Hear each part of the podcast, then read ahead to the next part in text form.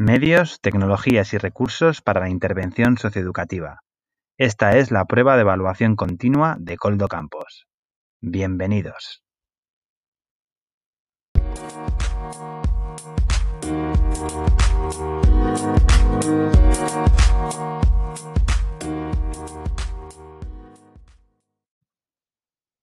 Bienvenidas y bienvenidos a este podcast sobre el análisis de la red Zasca Antirrumores. Análisis que llevaré a cabo en esta serie de cuatro episodios que conformarán mi prueba de evaluación continua para la asignatura de medios, tecnologías y recursos para la intervención socioeducativa perteneciente al grado en educación social. En este primer episodio de hoy me centraré en la identificación de la experiencia socioeducativa que he elegido para desarrollar esta tarea. Os hablaré sobre en qué contexto y en qué ámbito de la educación social se desarrolla este recurso, así como cuáles son los objetivos sociales y formativos que persigue, y la metodología y recursos que utiliza. La red Zasca Antirrumores se trata de un recurso cooperativo del que participan en Navarra 30 organizaciones y del que también forman parte ciudadanos y ciudadanas a título individual. Se trata de una red que surgió en Barcelona eh, en el año 2010 y que también se practica, se pone eh, en práctica en otras ciudades de España, así como en otras ciudades de la Unión Europea. Se comenzó a poner en práctica en Navarra en el año 2017 gracias al impulso del ayuntamiento de traer esta iniciativa a la ciudad. El propósito del recurso es el de implicar y capacitar a agentes sociales, es decir, a la ciudadanía, organizaciones sociales, en la creación de una red, como el propio nombre indica, antirrumores. Una red que impulse una tendencia a ir denunciando, desmintiendo y acabando con los rumores y estereotipos racistas y xenófobos que existen en la sociedad y que atacan y discriminan a miles de personas diariamente.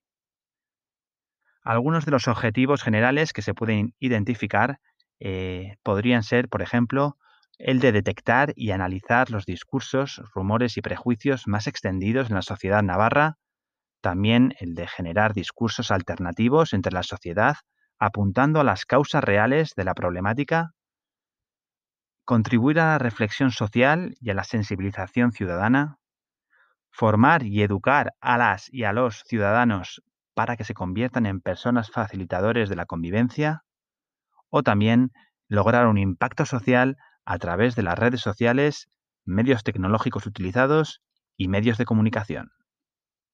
Sobre el contexto de intervención que se puede enmarcar, eh, en el que se puede enmarcar este, este recurso,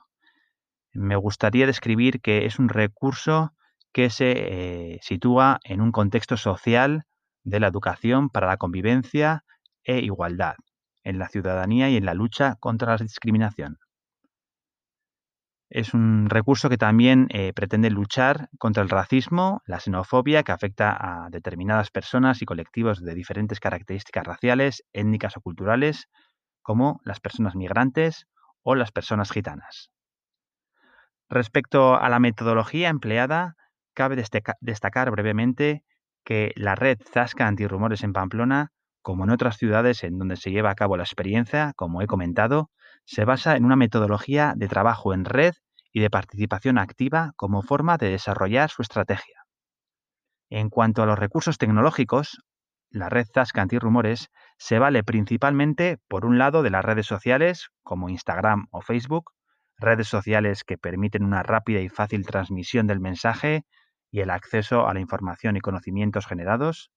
de, además de una forma visual, directa e interactiva, y que permiten, a fin y al cabo, la interactuación con aquellas personas a las que llega. Su objetivo es hacer llegar a las ciudadanas y a los ciudadanos algunos de los diferentes materiales didácticos o manuales de argumentos que se pueden utilizar,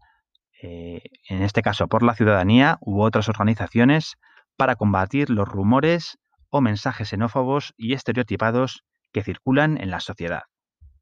Por otro lado, también se valen de plataformas como YouTube, que permiten la difusión de vídeos de carácter didáctico con material formativo sobre esta materia.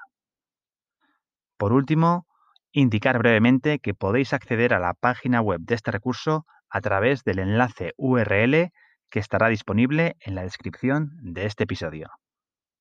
Muchas gracias por asistir a este primer episodio del podcast eh, de mi prueba de evaluación continua y os esperamos enseguida con el episodio número 2 que girará en torno a la fundamentación teórica de esta experiencia.